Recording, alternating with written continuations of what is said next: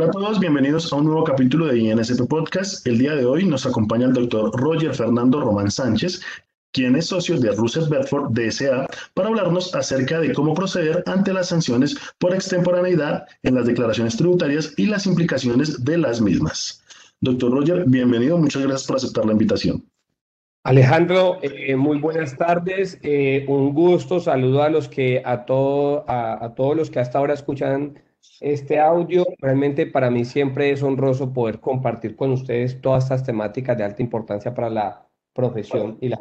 Doctor, el día de hoy venimos a hablar de un tema muy importante que mucha gente tiene bastantes dudas y pues vamos a aclarar unas de estas. Iniciando con el tema, doctor, para entrar en materia, Quisiera preguntarle qué aspectos se deben tener en cuenta para el cálculo de la sanción por extemporaneidad. Eh, claro, Alejandro, eso es una de las preguntas más frecuentes que siempre encontramos eh, respecto a este tipo de sanción.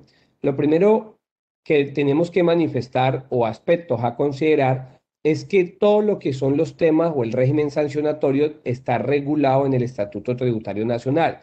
Puntualmente, eh, hablando de lo que son las declaraciones simples, estamos hablando de, la declaración de retención en la fuente, declaración de IVA, declaración de renta, se encuentra regulado en el artículo 641, 642 y 643 del Estatuto Tributario.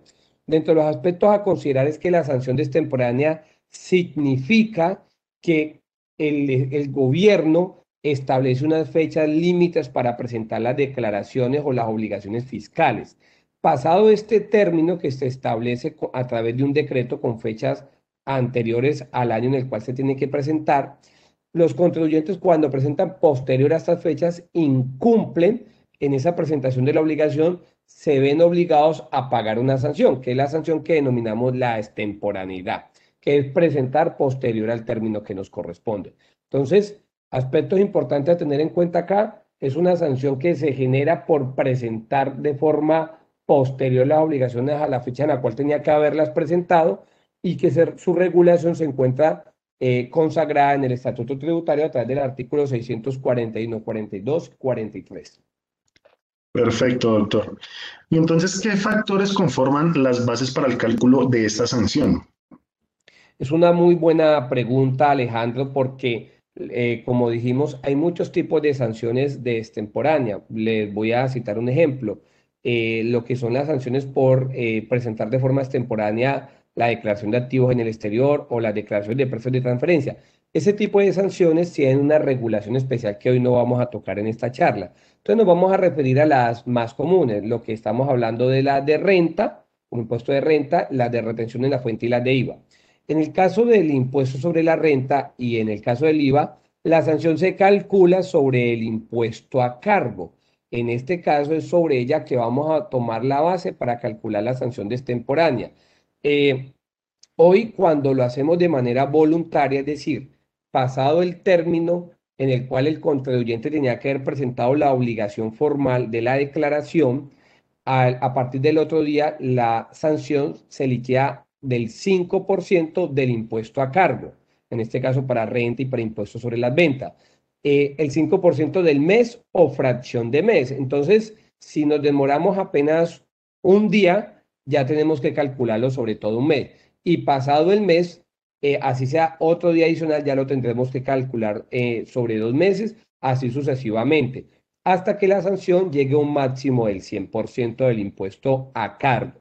Para el tema de la retención en la fuente hay una suerte diferente, ya que sabemos que la retención en la fuente no es un impuesto, sino que son los dineros que recauda un agente retenedor para posteriormente consignarlos al Estado. En este caso, la sanción de extemporánea se calcula sobre eh, la base de retención que tiene la obligación de pagar el contribuyente. Perfecto, doctor. Y continuando con el tema, entonces, ¿en qué casos no es procedente la sanción por extemporaneidad? Eh, también eso es, es muy importante en qué casos no es procedente. No es procedente cuando el contribuyente ha presentado dentro del término sus declaraciones tributarias. O dos, cuando el contribuyente no está obligado a presentar una obligación fiscal. Me pongo un ejemplo. Es probable de que un contribuyente que es sector salud, IPS, pues no genera ninguna actividad que lo vuelva responsable de IVA y por ende no tiene que cumplir obligaciones eh, sustanciales o formales en materia de IVA. Entonces, él no está obligado a presentar declaración IVA y en el caso de que llegara a tener algún emplazamiento para declarar, pues tiene una justificación totalmente válida y es, un no, es que no está obligado a declarar. Entonces, cuando no lo estamos, cuando presentamos de manera oportuna o dos, no estamos obligados a cumplir eh, una obligación formal, sea la de IVA o sea en este caso, por ejemplo, de no haber tenido ningún tipo de retención en la fuente eh, u operación. Perfecto, doctor. Y conociendo un poco más del tema, quisiera preguntarle, doctor Roger, sobre qué es el emplazamiento para declarar. Eh, gracias por esa pregunta, Alejandro. hay que entender algo. Cuando hablamos de la sanción por extemporaneidad, es esa sanción que liquida de manera voluntaria el contribuyente. Ya eh, respondimos anteriormente eso. Entonces, eso es lo que le llama sanción extemporánea. Y el emplazamiento para declarar es un acto administrativo que produce en este caso el administrador de impuestos, que puede ser la DIAN o hasta pueden ser, podemos hablar también de industria y comercio de algún municipio, es un acto administrativo el cual obliga a declarar al contribuyente. Este emplazamiento ya es una solicitud formal en el cual se le está indicando al contribuyente que tiene la obligación de cumplir. Una vez llegado el emplazamiento para declarar, también el régimen sancionatorio aumenta de un 5% a un 10%, resaltando que para ese emplazamiento declarar, pues también tiene eh, el derecho de contravención y que el contribuyente podrá hacer uso de ello. Bueno, doctor, y para terminar ya esta entrevista con esos temas tan enriquecedores, quisiera terminar preguntándole cómo se puede proceder una vez recibido el emplazamiento. Una vez recibido el emplazamiento, Alejandro, uno siempre, cualquier acto administrativo tiene que validar que cumpla todas las formas y los requisitos de ley como es la debida notificación, eh, entre otros aspectos que hay que revisar. Si una vez validado el acto administrativo, se puede corroborar de que eh, en este caso la administración tiene la razón, pues lo correcto es responder y la forma de cómo tienes que responder es presentando la declaración y liquidando la respectiva sanción.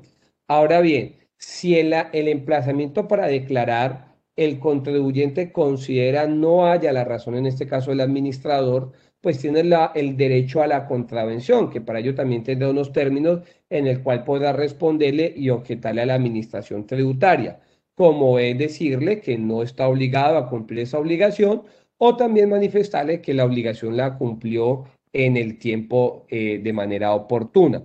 Cabe resaltar, y esto es importante decirlo en materia de procedimiento, que el emplazamiento para declarar el contribuyente puede presentar también de forma voluntaria y liquidar también su sanción extemporánea. Ahora, una vez pasado el término del emplazamiento para declarar, ya viene lo que se denomina la sanción por no declarar, cosa que la idea es evitar llegar hasta estos términos finales administrativos. También quiero comentarte algo muy importante, Alejandro, y quiero manifestártelo puntualmente con la retención en la fuente. La retención en la fuente tiene una regulación muy especial en nuestro sistema tributario que para algunos doctrinantes eh, viola ciertos principios, como llegar a considerar de que cuando se presenta la declaración de retención en la fuente eh, eh, de forma extemporánea y sin pago, pues da lugar a una declaración que se va a entender como, si se presenta, perdón, después del tiempo y no se produce el pago, pues la pueden llegar a dar como ineficaz. ¿Qué quiere decir ineficaz? Que no tiene ningún efecto tributario. Eh, a pesar de que eh, para algunos eh, puede ser esto contraventorio para el contribuyente, lo cierto es que el contribuyente, cuando vaya a hacer la corrección o, a presentarla de nuevo, tiene que liquidar obligatoriamente la sanción extemporánea.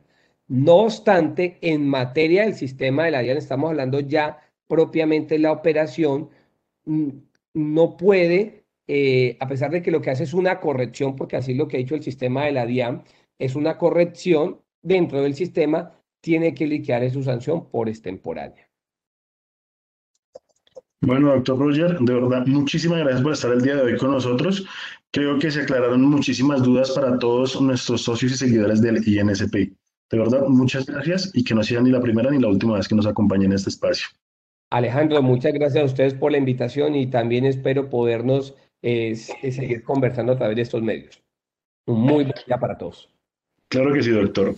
Este episodio es una producción del Instituto Nacional de Contadores Públicos. Gracias a todos por escucharnos. Esperamos que sea del beneficio en la práctica profesional.